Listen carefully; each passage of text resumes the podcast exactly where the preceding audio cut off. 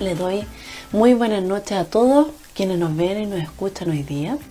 Sean todos muy bienvenidos a esta nueva transmisión en vivo 2021 de la Asociación Chilena de Terapeutas de Vidas Pasadas, HTV. Hola Sandra. El miedo y el temor son emociones que nos inmovilizan, neutralizan y hacen que no actuemos ni tomemos decisiones con naturalidad. Ante esto, el miedo es aliado más fiel del poder, logrando así paralizarnos de tal manera que nos someten a una nueva realidad. Entre los miedos que hacen someternos está todo este temor a la muerte, eh, y cuando si nos vamos al infierno al cielo, las enfermedades, ese miedo de que me puedo enfermar algo grave, a la vejez, otros tienen miedo al terrorismo, al agua, al fuego, a la guerra, al hambre, a los desastres naturales, hola Verito, a la política, etc. ¿Y a ti? ¿Qué es lo que te paraliza hoy en día? ¿Cuántas de tus creencias familiares te has sometido?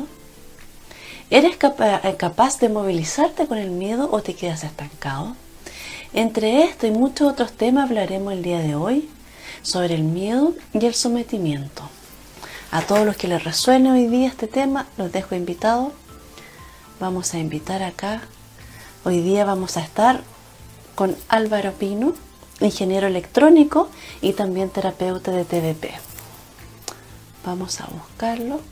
De estar en ¡Ahí está el parito! ¡Bien! ¿En dónde te habías metido? El internet. En otro, sí, en otro universidad. En otro. Parece que algo estaba ahí, pero ya estamos aquí, Alvarito. Les te presenté, le conté a todos que hoy día vamos a hablar sobre el miedo y sobre el metimiento. Bueno, y uno de los miedos yo creo que se nos presentó hoy día que no iba, que teníamos un problema ahí con el envío. Sí, pero ya está. Sí. Así que bienvenido, Alvarito. Muchas gracias. Así que, eh, con respecto a lo que estaba hablando recién, eh, ¿crees tú que el miedo paraliza? Sí, sí, el miedo paraliza. Eh, ¿Lo habrás experimentado en estos momentos? En estos, la verdad es que sí, sí, lo pensé y dije, aquí va, estamos directo al tema, trabajando desde la conexión. Sí, em, efectivamente, el miedo paraliza. Y es, yo creo que, bueno, aquí se trabajan o se tratan dos temas distintos.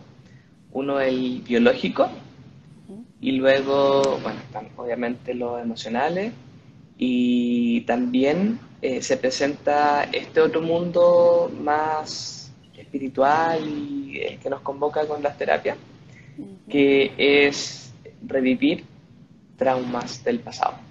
Así es. Claro. Entonces, bueno, no soy la mejor persona para hablar sobre los temas biológicos, eh, todo lo que causa el miedo físicamente en el cuerpo, la, mm, eh, la cantidad de hormonas que se, se liberan. Y, pero, claramente, esto ayuda a que tu cuerpo, bueno, primero se prepare para el ataque. Todo depende del miedo. Esto viene de, la, de los animales. Que se prepare para el ataque. Eh, eso implica también que nuestra percepción sensorial disminuya, física. Y después empieza a trabajar nuestro sistema más, eh, ¿cómo se dice? Eh, más ancestral del, del animal, el primitivo, esa es la palabra el más primitivo del cuerpo humano. Y, mm, y, ahí es cuando se comienzan a activar, o en ese, en ese intertanto se activan todos estos recuerdos del pasado. Pueden ser de un pasado cercano, puede ser de un pasado un poco más lejano o muy remoto eh, si estamos hablando de vidas pasadas. Claro. Por ejemplo, cuando estamos hablando de eh, recuerdos cercanos, puede ser de mm, algún accidente que tuve hace un tiempo atrás, o alguna situación traumática en la calle, que de cierta manera algunos de los patrones se asemejan a lo que está sucediendo en este preciso instante. No es el mismo escenario, no son los mismos actores, pero se pueden repetir algunos puntos que mi consciente y subconsciente eh, reviven y claro, reviven la, situación traumática anterior. en otras situaciones, cuando estamos eh, hablando de eventos un poco más lejanos, por ejemplo de la niñez, también se activan estos recuerdos y uno emocionalmente, y estoy seguro, yo no tengo esa capacidad por lo menos, pero estoy seguro que las personas que tienen la, la capacidad de ver el aura y, y, un poco más allá, seguro que nos ven a uno, con, eh, uno sometido a este miedo eh, en el cuerpo de ese pequeño, por ejemplo. Mm. Supongamos un trauma de mi niñez. Me veo enfrentado a una situación parecida o que revive ese momento, ese recuerdo, y estoy seguro que me transformo en ese niño. Así es, sí. Entonces voy a actuar como ese niño porque en realidad es, estamos también hablando de atrapamiento de energías, eh, en el sentido de que ese recuerdo queda atrapado, encapsulado, y en cuanto se generan algunas condiciones externas, es como que la burbuja explota y vuelve a aparecer en mí. Es como una revictimización. Exacto. Exacto. Y me transformo en esa víctima, me transformo en ese pequeño indefenso, considerando que no sé, soy un adulto, eh, tengo la capacidad física para defenderme, en esa oportunidad no tenía la capacidad física, hoy sí. Independiente de eso, me transformo en ese niño. Así es. Y, em, bueno, y, y, si vamos un poco más atrás en el tiempo, incluso esto puede suceder en el vientre materno, eh, reactivar una, un recuerdo del vientre materno. No sé, la, la cirugía de la cesárea, o algún momento traumático durante el parto, o posterior, muy cercano al parto, o incluso previo, durante el periodo de gestación, en el que, mm, no sé, la madre tuvo algún accidente, algún, alguna discusión, algo. o los miedos de la mamá también, me ha pasado los miedos cuando la mamá no quiere tener la guagua y quiere abortar y, pasa eso por la cabeza, se los traspasa también. Claro. Claro, claro, porque el, el feto lo está viviendo, lo está mm. sintiendo. Eh, muchas personas hablan de que durante ese periodo ellos ven a sus familias, a su madre, a su padre, desde afuera. Entonces ven como espectador lo que está sucediendo, no como eh, no lo ven en primera persona, sino que lo ven en tercera persona. Y, y claro, se dan cuenta de todo lo que sucede. Y luego, si hacemos un salto temporal, puede ser una vida pasada. Y ahí entramos a un mundo totalmente desconocido y, que da para mucho en realidad. Eh, guerras, enfermedades, pandemias, eh, hambruna, pestes, lo que sea.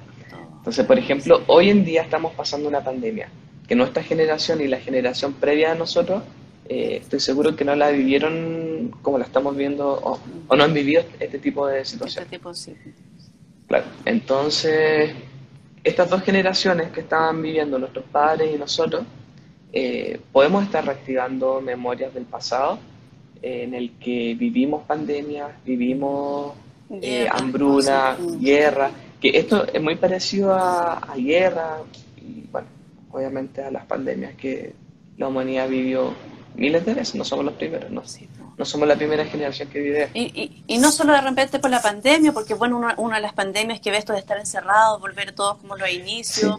No solo la pandemia, como dices tú. Está, en el lado, y a mí me ha pasado muchos pacientes con el toque de queda, esto ya escuchar la palabra que hay toque de queda, volvió todo este miedo de lo que vivieron. de nuestra generación anterior, de nuestros padres, claro. Claro. O sea, yo, yo hablo de la generación anterior porque yo no, no lo viví. Somos dos, nosotros somos jovencitos todavía. Sí, somos de la, temporada posterior al, a la época. y, y, claro, entonces no, no, no necesariamente es la pandemia eh, como tal, mm. sino que, como dices tú, es el encierro, es el temor. Eh, el, el, temor que se acaben las cosas. También, también. Eh, la situación de las calles, yo me acuerdo que el, la primera temporada de, encierro, cuando las calles estaban vacías, también generaba una sensación tan extraña. Yo, yo que crecí eh, en, una, en un pueblo súper tranquilo y luego me vine a la ciudad, bueno, llevo un montón de tiempo acá y para mí no es extraño ver toda la noche luz, toda la noche escuchar autos, micros, lo que sea. Y de repente no escuchas nada. no escuchábamos nada y era tan extraño porque no es de la ciudad, no es normal. Claro, claro. O esto de que uno iba a la vereda y, no se podía. Claro, claro. Y, y, eso genera temor. Y para nosotros, cuando hemos vivido situaciones extremas o se reactivan estos recuerdos que no están eh, conclusos, no están tratados, no están trabajados, eh, no aprendimos de ellos, eh, se activan y comienza, comenzamos a revivir esa misma tragedia. Por ejemplo, la guerra, si lo llevamos a un nivel más alto de, lo que estamos conversando. Y ahí es cuando mm, comenzamos con malestares emocionales, físicos, eh, no sé, que, también me pasó dolores así como en la rodilla, muscular, y decía, pero ¿por qué? Si ni siquiera me estoy moviendo eh, tanto como para estar tan adolorido muscularmente. Y es porque es por la tensión, y seguramente estaba reviviendo algún, algún trauma de alguna época pasada o mucha gente que subió de peso también, que al final es porque nuestro cuerpo necesitaba aprovisionarse para la guerra. Protegerse. Y, comer y comer y comer para tener la energía y la fuerza y todo, sí, pues, sí eso tiene más que un trasfondo más, más mucho más atrás biológico. Claro, y no es solamente, no es social, eh, es como dices tú, una preparación física que, el ser humano está programado para eso, ¿sabes?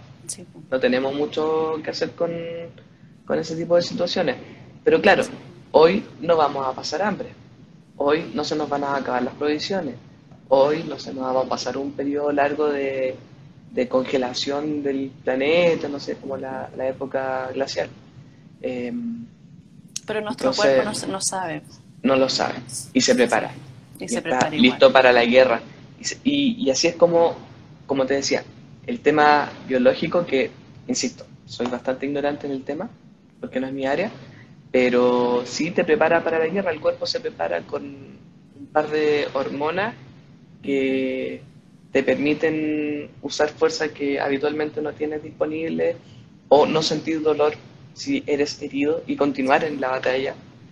Y son hormonas o eh, es una preparación física que hoy no necesitamos y nos estamos intoxicando día a día con este tipo de emociones, pensamientos y obviamente físicamente por las hormonas. Con todo, sí. ¿Tú tuviste miedo? ¿Tú tuviste miedo? Em, con esto de la pandemia, dices tú. Mira, no lo entendía, no lo entendía, así que no, no sabía lo que era el toque de queda, o sea, obviamente por los libros de historia y lo que cuentan los papás, pero para mí eso no me afectó. Pero lo que sí me impactó era lo que te comentaba, el silencio, el silencio de la ciudad. Y claro, como nosotros somos de la generación de, de Walking, Dead, de Walking Dead y toda esa... Sí, pues, que aparecen todos los eh, zombies. Exactamente. Yo decía, chuta, si hoy se acaba el mundo así como The Walking Dead, eh, no tengo agua, no tengo nada, o sea, y ahí como que me empecé a preocupar. No estoy preparado para una tragedia. Pero después hay que respirar unas tres veces y decir, ok, y podemos seguir. Pues es posible, sucederá, y ahí uno empieza a bajar un poquito la ansiedad. Son unas técnicas de relajación básicas y, ponerse en el ahora. O sea, no preocuparse, sino que decir, o sea, ¿qué es lo que tengo? Claro, ¿qué es lo que tengo? ¿Qué es lo que está, qué es lo que está sucediendo en mi entorno? Ya, calmemos, calmemos. Sí, es cierto. Es cierto, pero hay gente que todavía le cuesta, yo tengo mucha gente que todavía apague la tele, haga otras cosas, desconectarse un poco, lea, sí, escuche música, baile, hagan cosas que lo desconecten un poco de todo esto, porque al final se terminan eh, enfermando mucho más. Oye, ¿y tú crees que el miedo es una forma de someter y controlar? Bueno, está comprobado científicamente de que se usa para eso. Eh, la, televisión, la programación de la televisión nos está programando para, para ser un tipo de persona en particular en esta sociedad. Y ahí es cuando em, seguimos la línea. Y es donde tenemos, como dices tú, apagar la tele y hacer algo distinto. Es difícil, es difícil porque somos seres de sociedad pero tenemos que aislarnos, aislarnos un poco, volver a nuestro interior, buscar nuestra luz y desde ahí eh, volver a mirar hacia afuera. Y, comenzar a, entender un poco, o sea, eh, no, es que esto es difícil en realidad, no es tan sencillo. O sea, no es difícil, pero tampoco es tan fácil. Em, darnos cuenta por qué estamos acá, mirándonos hacia adentro, refugiándonos en nuestro corazón, vamos a darnos cuenta quiénes somos. Y de ahí vamos a empezar a eh, encontrar algunas respuestas de la vida, de quién soy, por qué estoy aquí, quiénes me rodean, por qué estoy con ellos. Y cuando baja esa ansiedad, uno se puede expandir un poco más. Y ahí es cuando te, puedes mover, te puedes mover, como que eh, estamos comprimidos y cuando te paras bien en tu centro, tu, tu campo, tu perímetro de movimiento comienza a expandirse. Y ahí es cuando eh, dejamos de estar paralizados y nos podemos flexibilizar un poco más. Y ahí recién puedo mirar a mi alrededor. Como te decía hace un rato, eh, The Walking Dead. No tengo agua. Eh, si nos cortan el suministro de agua, soné. soné. Y ahí es como, me miro, respiro, ok, bajo un poco y después de estar paralizado con el ¿y qué hago? Digo, mm, sí, en realidad es ficción. Es una historia que me estoy inventando en mi cabeza. Y ahí recién comienzo a actuar. y nosotros decimos, acá los solninos, nosotros estuvimos preparados un poquito todo esto porque un tiempo fue como un, par de meses antes de, la, de que eh, empezase el estallido y la pandemia, nosotros estuvimos 10 días sin agua en Osorno, todos son sin sí, agua. Me acuerdo. Sí, recuerdo esa época. Y ahí nos preparamos porque sí, fue fuerte darnos cuenta, chuta, no tenemos agua para lavar los dientes, para nada, nos daban media horita todos los días, eh, como que uno con suerte se alcanzaba a duchar y, sí, pues nos preparamos un poco y ahí se vio el miedo, que era lo mismo que se vio después por pandemia, los supermercados se llenaron porque estaba todo desabastecido, fue un tema grande. Y si te das cuenta, eh, y si te das cuenta, no nos quedamos sin harina, no nos quedamos sin, nada, sin Pero ahí deja ver el egoísmo también del hombre, porque de repente yo veía carros que me acuerdo de, gente aquí, no había agua, entonces el agua mineral se vendió y se agotó en todo, todo son, ¿no? Y gente con carros y gente que no alcanzaba a nadie se pucha, ¿qué costaba compartir con el, con el vecino, con el del lado? Y no, todo era acaparar solamente para uno. Yo creo que eso es como una forma de paralizar también el sistema. Exacto, exacto. Y más que el sistema, eh, claro, porque está eh, atornillando para el otro lado en realidad. Pero mm, estás paralizado por el miedo, estás actuando desde tu instinto más básico, que es alimentarse, como decías tú. me alimento, me alimento, me preparo para la, sequía, por ejemplo. Me preparo para eh, largos periodos de caminata para ir a cazar a un sector lejano, al búfalo, no sé, que está arrancando ese tipo de situaciones que no estamos viviendo hoy en día. Sí. Y con relación al sometimiento, ¿qué opinas tú del miedo? Porque yo soy de las que piensa, por ejemplo, nosotros desde niño, nuestras generaciones, yo creo, las generaciones de ahora estamos criando diferentes, pero antiguamente se creía a través, se criaba a través del miedo, o sea, yo a ti te, si tú haces esto mal, yo te pego. Y el niño aprendía a no hacer las cosas porque le daba miedo que el papá le pegue, pero no porque entendía que no tenía que hacerlo. No sé si, te, si lo habías pensado, si lo habías visto, como esta... Sí, no, sí, de todas maneras. Eh, como hemos sido sometidos vengo de La, vengo de la generación de la amenaza y en algún momento eh, papá primerizo dije, bueno, conmigo resultó, lo voy a hacer, pero también el, el tema generacional, el cambio generacional, cuando tú le dices, oye, pero tú, si pasa, si haces esto, voy a hacer esto otro ¿y por qué? Y te preguntan por qué y tú dices, no tienes una respuesta, eh, es complejo. Pero claro, eh, en algún momento fuimos sometidos, hoy en día la gente o los chicos más jóvenes, como te decía, esta generación viene con una programación distinta, una programación distinta. Perdieron el miedo, sí. Exactamente. Y se están atreviendo a hacer cosas eh, por su propia cuenta. Y cuando se dan cuenta de que no son los únicos y que hay más que piensan igual eh, la, fuerza colectiva también toma un, rumbo distinto. A diferencia de nosotros que, recuerda, somos los hijos de una generación que estuvo mucho tiempo encerrada. Y yo, Que ¿cómo, lo, miedo. cómo lo veo? Mira, yo me doy cuenta de algo súper eh, básico, no sé si la gente se dará cuenta de esto. Eh, la generación de nuestros padres, o no sé, no, no quiero generalizar, pero al menos mis papás salían muy poco de noche. Y yo como niño casi no salía de noche.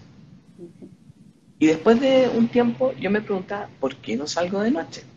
O sea, ¿por qué no me junto con alguien, no sé, a las 9 de la noche? Y le di una vuelta, una vuelta, y de repente me acuerdo de que, claro, hubo una época en la que no se podía salir de noche. Y una época súper larga. Entonces, ese miedo quedó instaurado tan adentro, tan eh, en, el, en el inconsciente de las personas, que luego de que ya sí se podía salir de noche, no lo hacían. No lo hacían. ¿Y qué transmitieron a sus hijos? Que de noche no se sale. Y que de noche es peligroso. po. ¿Pero por qué? Claro. ¿Te das porque cuenta viene con por esa qué? historia detrás. po. Claro. Porque en una época, claro, salías en la calle, te pillaban y sucedían cosas realmente malas. O desaparecía gente, o te llevaban preso, lo que sea.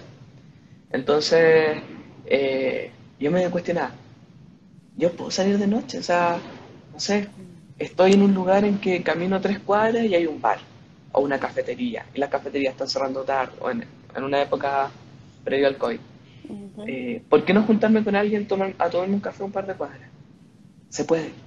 Se puede. Y no lo hacía. ¿Por qué? Porque vengo programado desde el miedo de una generación que vivió mucho dolor, sufrimiento, miedo. Así que, claro, efectivamente programaron a una generación y nosotros somos el resultado también de una subprogramación. Así es. Oye, ¿y con la iglesia? ¿Tú sientes que hay un poco de miedo también allá detrás? Insisto, estoy hablando de una generación que ve a la iglesia como una institución más que como un organismo que está sobre las personas. Eh, para mí la, la iglesia, eh, sin ofender a la gente, porque eh, habemos muchas personas con pensamientos muy distintos aquí. ¿Y todos son Eh, válidos?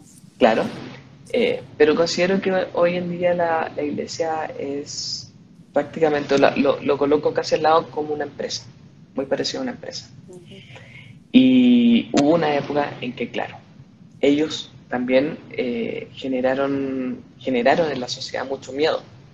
Si damos un par de cientos de años, o quizás no tanto, eh, recuerda la Inquisición, en la que Sí. cualquier persona decía ella y, y era hombre muerto o mujer muerta. Sí. Entonces, ellos implantaron una, un gobierno del terror. Y el cielo y el infierno también. Pórtate bien, porque si no te vas a ir en- al infierno, claro. Exactamente. Eh, y ahí devolvemos lo de que- mismo. Considerando de bien para que no me hay hagan pruebas. Así Claro, es. y no hay pruebas de que existe el cielo, no hay pruebas de que existe el infierno. No hay Y en las regresiones la verdad que vemos que no, no hay tampoco. En las regresiones nosotros vemos que el infierno puede estar aquí, al lado de nosotros. La persona que va en el metro sentado al lado mío puede estar viviendo el infierno. Sí. Y a lo mejor el que está al otro lado está viviendo el Y paraíso. lo vivimos, y lo vivimos en este cuerpo, Y, claro. y estamos aquí, o sea, vamos en el Sí. mismo vagón del metro, una cosa así. O en el taxi o en la micro. Eh, Entonces al final son, son historias que nos cuentan claro, para que no hagamos cosas. Y ahí pasa algo distinto. Eh, yo soy un poco rebelde. Eh, y, y pienso, si yo tengo el poder, si yo soy una persona con voz, que muchas, muchos pueblos, eh, grupos de personas hacen lo que yo digo y mal uso ese poder para beneficio propio. Y después eh, sigo con eso, sigo con eso, y llega un momento en que ya lo hago tan inconsciente y está tan instaurado lo que yo digo, que puede ser el terror, por ejemplo, el cielo y el infierno, y, el hecho de acusar a otras personas y que si te acusan mueres, claro, pueda aprovechar ese poder eh, para obtener beneficio que no es muy noble. Es como lo que pasa con las mujeres maltratadas, que al final por miedo a, salir de ahí piensan que las van a matar algo y se quedan y siguen ahí. Claro. Y el, y el que genera ese, ese miedo, el que genera ese terror, eh, también tiene un estatus de poder y comienza a usarlo. Y ahí está el... Eh, llega, llega un punto en que no se dan cuenta que lo están usando eh, para su beneficio, que en algún momento yo, creo que sí lo saben, pero después, después queda como en un inconsciente, un subconsciente. Y lo hacen de forma automática, sin pensar lo que están haciendo. Y es lo que te comentaba con la, este tipo de organizaciones. Ya está tan instaurado que nadie lo cuestiona. Y a la inversa, nosotros como sociedad no nos cuestionamos lo que nos dice la iglesia, por ejemplo, o la, las instituciones religiosas. Lo aceptamos. Lo aceptamos nomás. Claro. Y no le damos una vuelta más y decir, lo que me están diciendo, ¿será válido hoy en día? Y, y ante eso que me estás comentando, ¿tú consideras que somos una sociedad obediente? ¿O éramos? Éramos, sí, éramos, éramos, o, eran nuestros padres. Eh, hoy en día, y pucha, lamentablemente, pero así es la historia, eh, siempre los cambios han venido con sangre, desafortunadamente.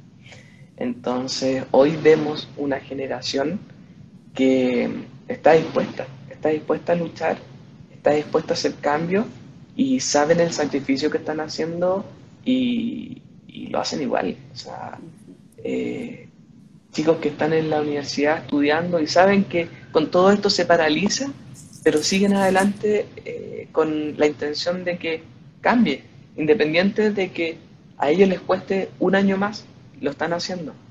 Y yo recuerdo en mi época de universidad, que lo comentábamos unos días con mi cuñada, que nosotros no teníamos vacaciones de verano y invierno, porque siempre estábamos en, toma, en paro, claro, eh, para conseguir más becas, más presupuesto de becas, mejorar los pabellones. ¿Y era la forma de hacerlo? Sí, era la forma. Y cuando votaban, eh, decía, si decimos que no, terminamos el año en diciembre y voy a tener dos, o tres meses de vacaciones. Pero no, o sea, necesitamos eso, necesitamos mobiliario, hay que darle, teníamos que luchar. Así es que siento que este cambio es bueno para todos, pero desafortunadamente tiene un precio. Y ya lo vemos, ya vemos, o lo vimos eh, en octubre, hace un tiempo atrás, el precio que costó para la sociedad chilena eh, la rebelión o el darse cuenta o decir, para, para, ya no tengo miedo, quiero, quiero algo mejor para mí. Y está pasando en varios países, no solo en Chile, en muchos países que uno jamás pensaba que se iban a perder el miedo y iban a enfrentar, eh, lo han hecho y, lo han logrado a su manera. Claro, o están en vías de. Ojalá que sea lo más pronto posible para que no siga. Para que no haya tanta sangre y todo por medio. Claro, tanto sacrificio. Y, y, que los pueblos puedan conseguir lo que les corresponde. Yo, no, muchas de, la, de las solicitudes que se hacen a este poder eh, son súper válidas y son transversales, pero, insisto, cuando el poder se olvida de lo que está haciendo y solo se preocupa de conseguir lo que quiere, eh, se le olvida que está generando terror y miedo y que mucha gente sufre a causa de eso. Sufre, sí, sufre mucha gente. y revive dolores de épocas pasadas. Sí, y aquí como lo que habíamos hablado en antes, nuestra otra pregunta es, ¿existen miedos generacionales y ancestrales? Sí, sí. Eh, eh, un ejemplo súper claro, y lo comentas un par de minutos atrás, eh, en relación a miedos transmitidos generacionalmente, era, oye, no salgas de noche. Mm. Y yo no salía de noche, no sabía por qué, pero no salía de noche porque... Y, y, ahí tenemos una demostración de los miedos generacionales. Ahora, eh, si lo llevamos a otro, otros temas, por ejemplo, de abusos, que también lamentablemente Lamentablemente hay situaciones que se repiten en las familias, que son prácticamente karmas familiares. Eh, también eh, se repite generación tras generación y llegan eh, actores que reviven este dolor para las personas de la integrantes de esta familia. Y así se ve como abuelas, abuelos, padres, madres, hijos y así nietos eh, se someten a este, a este karma familiar y, y prolongan en las generaciones hasta que llega uno que dice, oye, pero esto no es normal. ¿Por qué, ¿Por qué lo vivimos? ¿Por qué lo tuvo que vivir mi mamá? ¿Por qué lo tuvo que vivir mi hermano? ¿Por qué lo tuve que vivir yo? No, para. y, y, esa persona que se para en la familia logra cambiar eh, logra mejorar el... Ay, ¿Cómo decirlo? Bueno, el, la, lo, lo, que viene para las generaciones posteriores. Logra cortar, es que logra cortar todo eso. Sí, pues, tenía una palabra en la lengua, pero no, no, sacarla. sí. Y, lo, y logra también sanar los ancestros de, alguna Exactamente. Otra forma. Exactamente, porque no necesariamente las personas que cometen este tipo de actos eh, son victimarios, muchas veces también fueron víctimas. Y ahí es cuando tenemos que liberar a nuestros antepasados. Y lo mágico es que, bueno, la física cuántica lo dice, no existe el tiempo lineal. Así es que si yo sano hoy, estoy sanando a mi futuro y a mi pasado. Y no necesariamente a mi yo, del pasado a mi yo del futuro, sino que a mi generación anterior y a mis ancestros. Sí. Sí, y pasa de ahí, yo me he dado cuenta con muchos muchos pacientes, yo creo que a uno igual le ha pasado cuando somos papás, eh, nos vemos reflejados muchas veces nuestros hijos en nuestra historia. Si a nuestro hijo les pasó algo, inconscientemente recordamos eh, algo que nos pasó a nosotros y eso nos descoloca y tendemos a proteger para que no les pase lo mismo después de ello.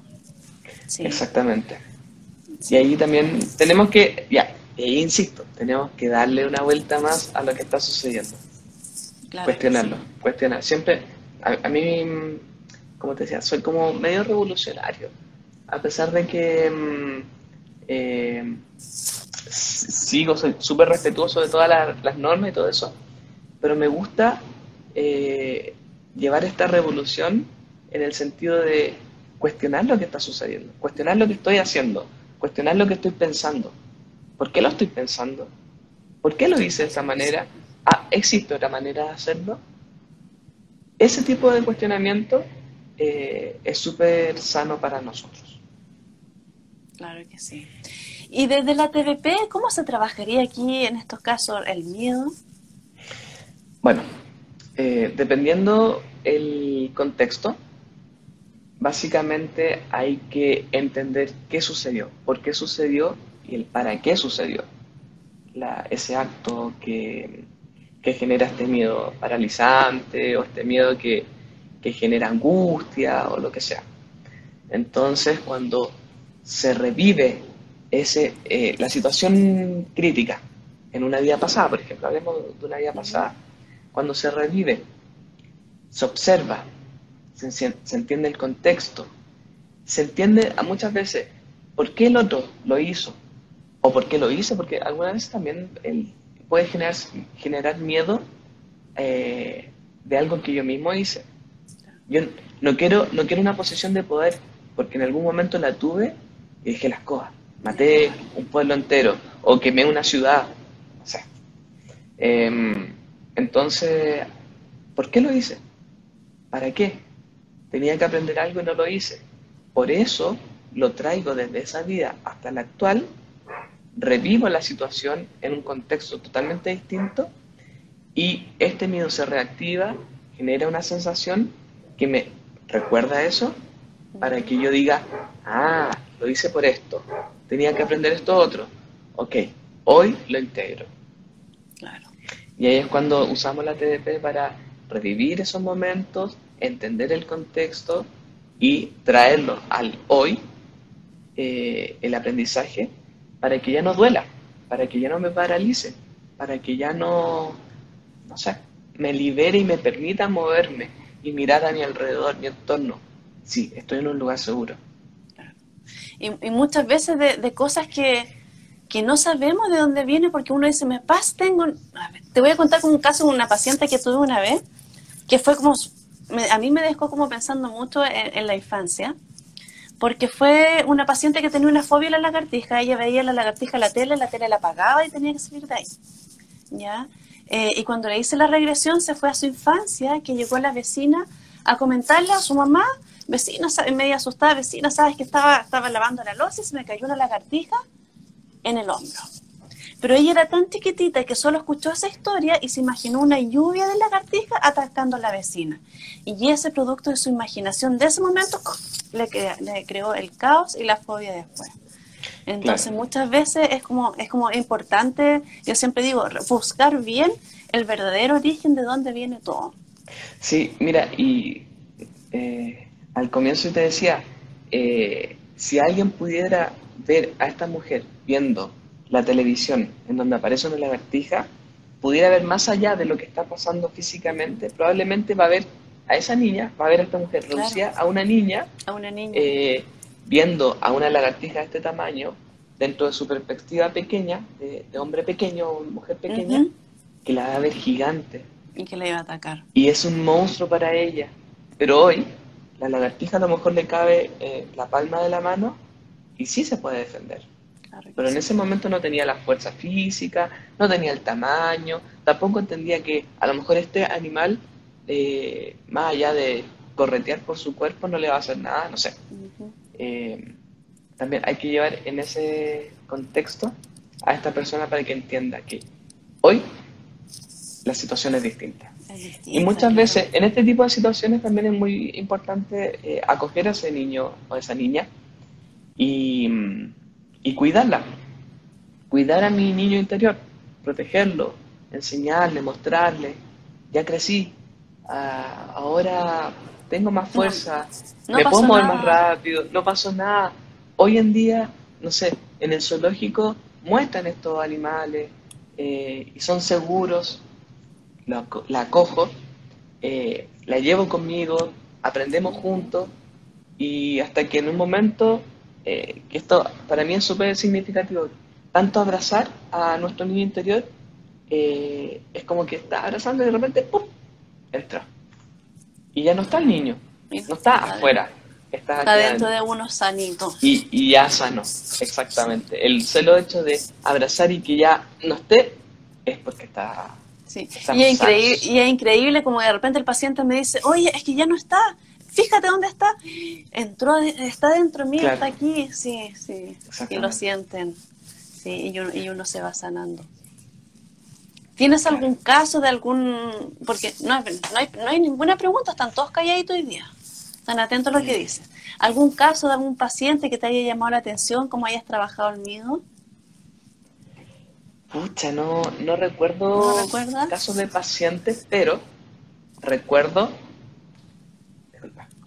pero recuerdo que mm, eh, una sesión como paciente, yo, ¿Ya?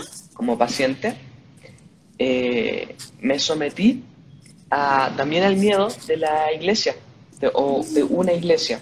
¿Ya?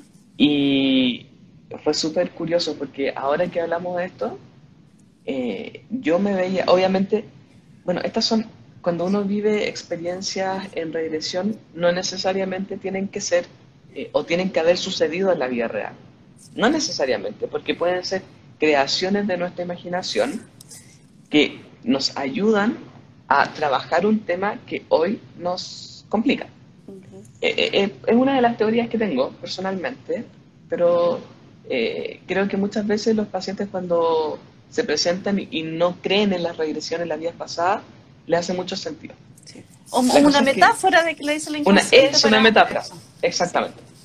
Entonces, yo me veía sometido a, a mis superiores en esta iglesia luchadora, combatiente, eh, cuando digo luchadora combatiente me refiero a espada, escudo y vamos a la guerra, eh, en el que me someten a este sistema y el superior me, en un rito, que también los ritos son súper importantes y, y, poderosos, eh, en este rito que de sometimiento me hace así en la frente y yo caigo y quien queda de pie era yo convertido en una estatua.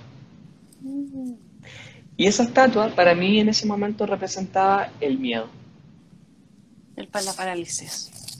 y, y, cuando tú me dices el miedo paraliza, todo el rato me estaba acordando de esto. De, esa... sí, sí te, te, conviertes en una estatua.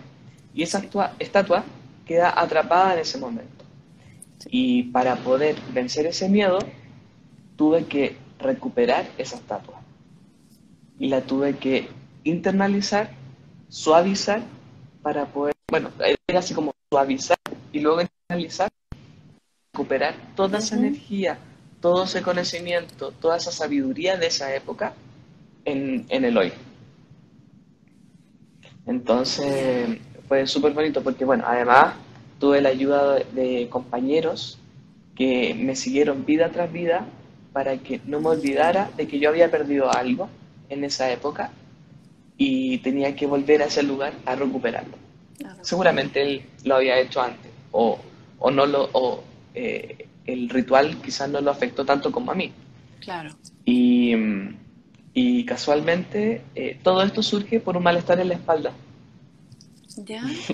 Súper extraño. Tenía un malestar en la espalda. ese típico malestar que tú dices así como, no, debe ser la posición del computador o del trabajo. Claro. Pero era prácticamente crónico.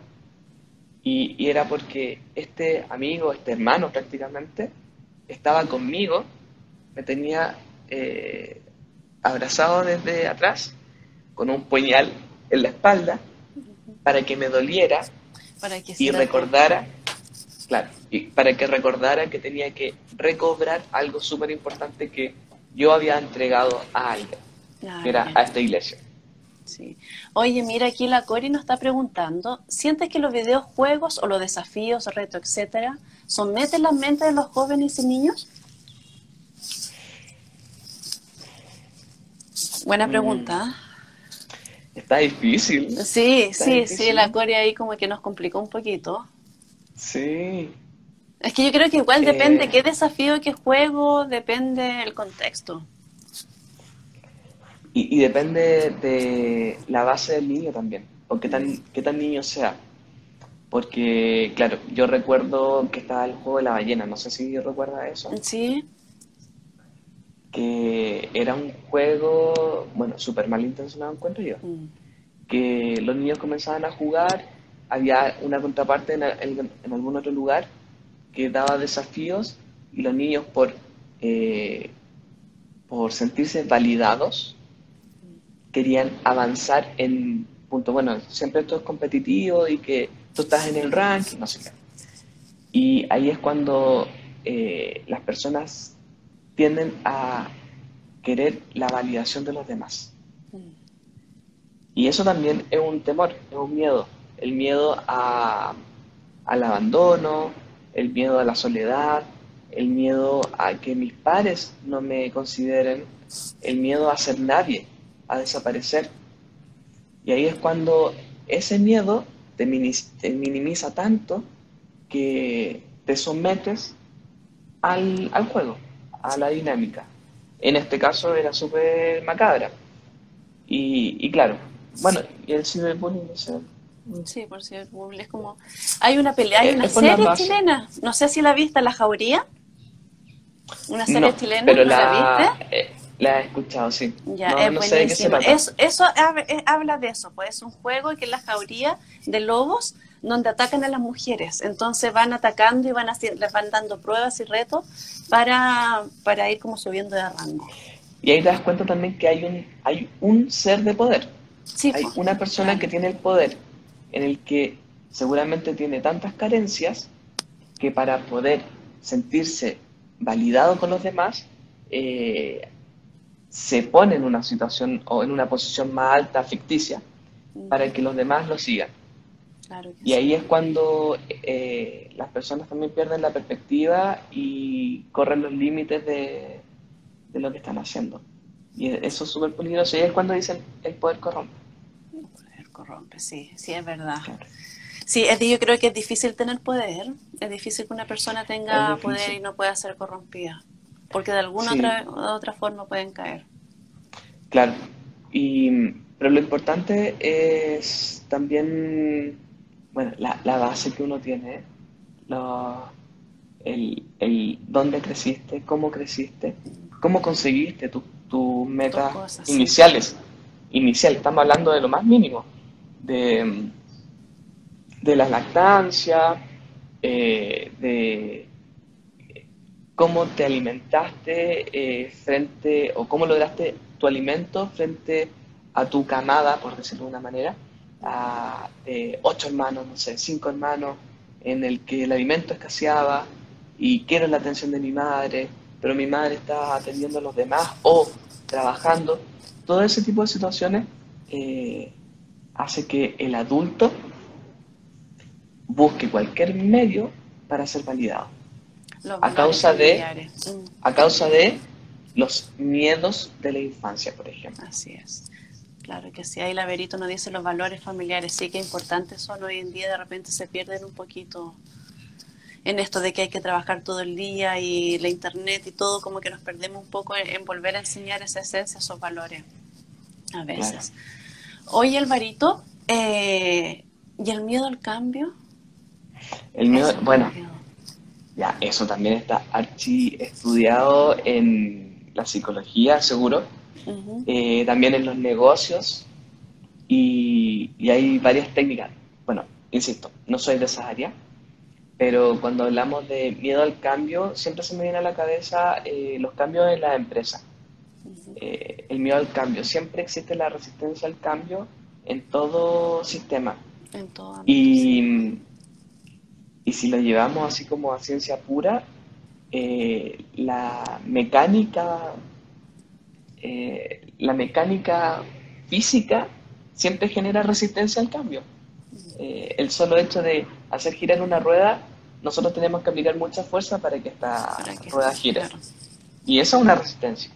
Entonces, esta es inherente a este mundo tridimensional. Eh, pero ya cuando vamos a niveles un poco más elevados que la materia, todos tenemos esta resistencia al cambio por uno u otro motivo. Temores, miedo, eh, y muchas veces son miedos al fracaso. Cuando estamos hablando de personas hoy en día en Chile, eh, frente a esta situación económica y todo lo que estamos viviendo, eh, muchas personas han tenido que reinventar y han tenido que desafiar sus miedos, en el sentido de que yo trabajo en una empresa, quedo sin trabajo, estamos en pandemia, no puedo salir y tengo que seguir viviendo, alimentándome, pagando, no sé, viviendo, eh, tener una casa, lo que sea. Em, y ahí es cuando eh, sucede que, y, esto me encanta, eh, bueno, lo, digo y quizás no, me debería sentir tan orgulloso, pero me siento muy afortunado. Lo digo desde la comodidad que, que tengo hoy. que muchas personas se han visto desafiadas y muchas personas han dado el paso, han salido de la zona de confort, se han desafiado a sí mismas y han dicho, ok, yo puedo, eh, o yo quiero, y después pudieron. Y hoy en día vemos un montón de emprendedores eh, haciendo cosas maravillosas. O sea, es que el, el, ser humano es tan creativo y hace cosas tan geniales que hoy en día vemos eh, este, así como en el, mercado más eh, cercano a, las casas, porque antes eran como panaderías exclusivas y hoy vemos muchas personas llevando pan de masa madre, por ejemplo, hasta la puerta de tu casa. Antes, que era súper difícil verlo, hoy lo vemos en todas partes. Y eso lo encuentro genial. Eh, un montón de personas han aprendido habilidades nuevas.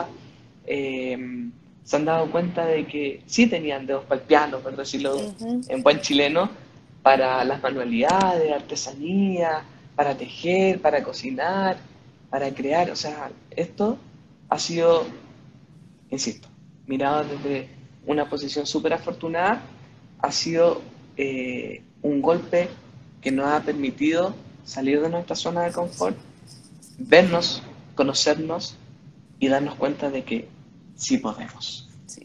Yo Así creo que, que esta- sí, se ha esa logrado pandemia romper ese miedo se ha logrado. Está, está como estos dos polos. Está, o las personas que se estancaron con el miedo y se quedaron ahí y que están esperando que todo el mundo lo ayude y se quedaron ahí en su casita nomás encerrados. O están estas otras personas que dijeron, hey, no, seguimos, volvemos aquí a rearmarnos, veamos qué hacemos, salimos.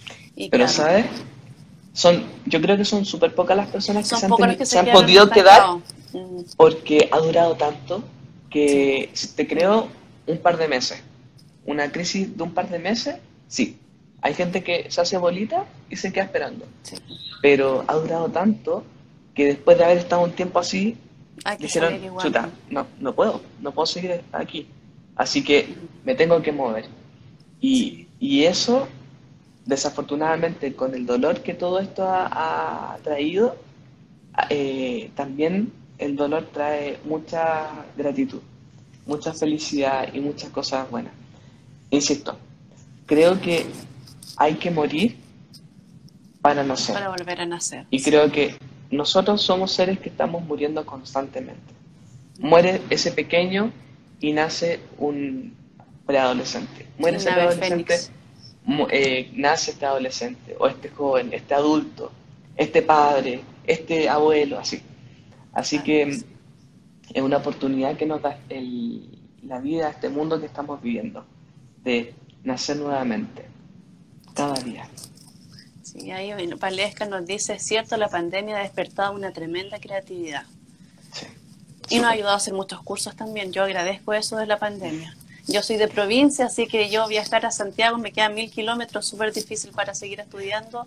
Pero y te das cuenta- online he tratado de hacer muchas cosas, sí. ¿Te das cuenta? Antes los cursos online eran o mal mirados o Sí, había muy po. poca disponibilidad.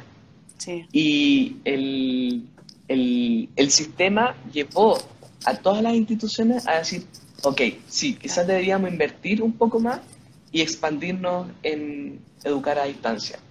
y, si, la, pues, si la pandemia no tendríamos esto en vivo. pues. Exactamente, Tan claro como eso. exactamente.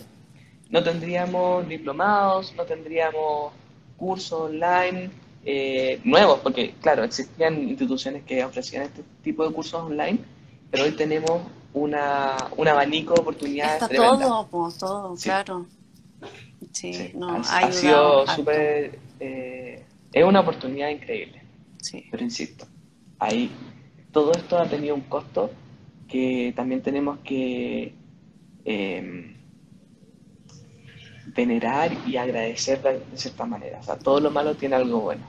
Así es. Todos los cambios siempre tienen las cosas buenas también. Y aquí Daniel nos dice, ¿qué ocurre con el miedo a la propia muerte después desde la TVP? Mira qué buena pregunta, Daniel.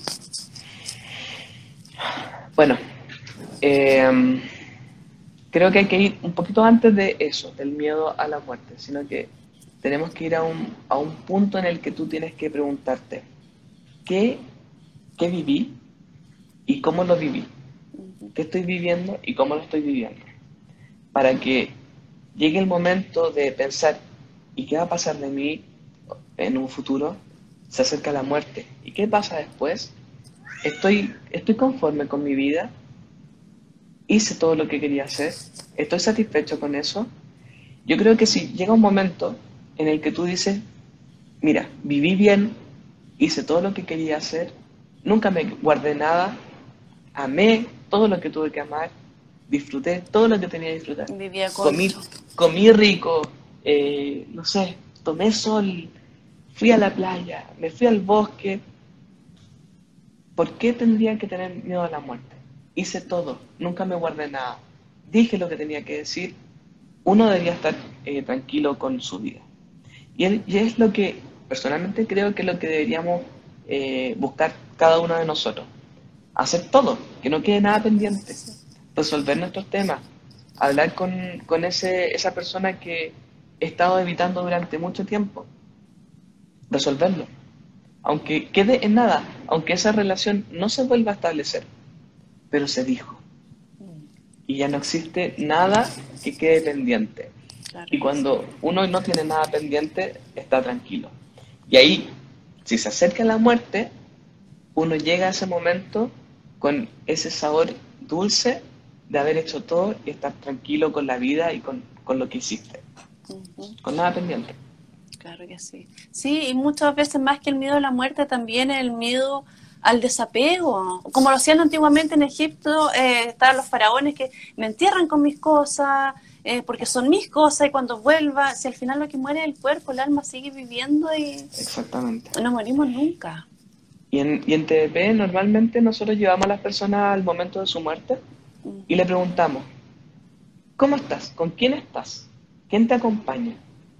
Y las mejores muertes es cuando, eh, es cuando dicen, sí, estoy con mi familia, están mis hijos, o está ese hijo que, o hija que, que se fue de la casa con el que no lo veía hace mucho tiempo, está aquí, me está acompañando.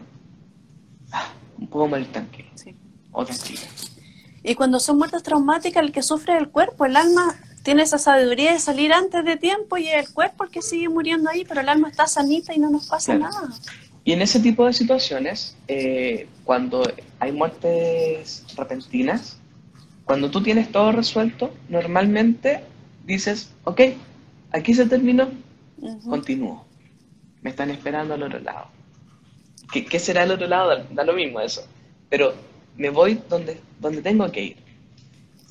Pero, si tengo temas pendientes, ¿qué sucede? Eh, el apego que decías tú, como por ejemplo lo, de los faraones.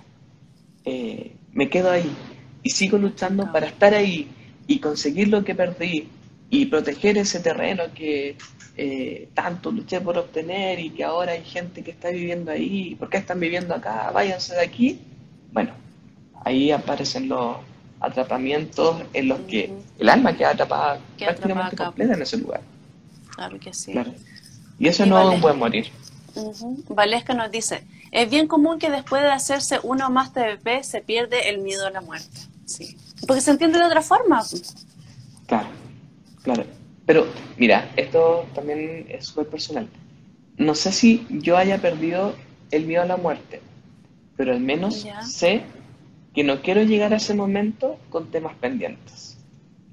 Entonces, lucho día a día porque sabe lo que pasa. para estar resuelto, para estar resuelto, porque no sé si me toca mañana, no sé si me toca sí, pues sí, pues uno cruza la calle, entonces tengo que estar preparado. Exactamente, entonces, eh, así como los budistas se preparan para el bien morir, están constantemente trabajando para que cuando llegue el momento, estar eh, sin equipaje y volar libres. Volar, sí. Sin las cargas de, de, la vida, del mundo. Y si hay algo, o nos quedamos estancados o venimos a trabajar la otra vida lo que nos quedó pendiente. Exactamente. Repetir curso. Sí, repetimos, sí. Muchas veces hemos repetido. Mm. sí. Ya Alvarito, por honor a la hora, son ya son las 10.05. Mira, que estuvimos conversando harto, es que muy interesante el tema, la verdad. Yo creo que da para mucho más todavía. Sí, de hartas, hartas preguntas a la cabeza, pero te voy a agradecer hoy día eh, tu tiempo, la disposición, tus conocimientos, todo, por haber estado aquí otra vez en nuestro en vivo. Esperamos tener, seguir teniendo en en vivo acá porque es súper interesante hablar contigo, Alvarito. Agradezco que me consideren, muchas gracias, me encanta esto.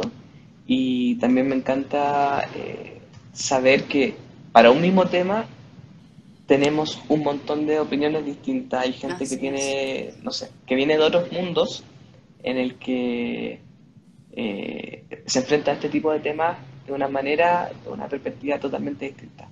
Así que podrían repetir los temas y con otras personas opiniones distintas. Sí, sí, sí. sería interesante, también, sí, igual es cierto.